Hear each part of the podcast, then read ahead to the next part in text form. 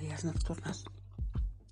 Muchos me habéis preguntado qué es nadadores nocturnos o de dónde viene. y en algún momento hacia dónde va. bueno, os lo voy a contar, ¿vale? Nadadores Nocturnos es una organización clandestina que cree que la única posibilidad de felicidad es cambiarse a uno mismo. Es quererse, respetarse, asumirse y ser feliz. No hay más.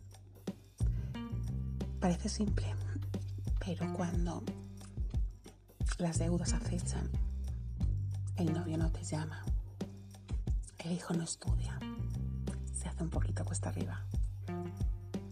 Y yo estoy aquí para recordaros que a pesar de todo eso, existe la felicidad, existe el buen rollo y como no, existe el amor. Os quiero.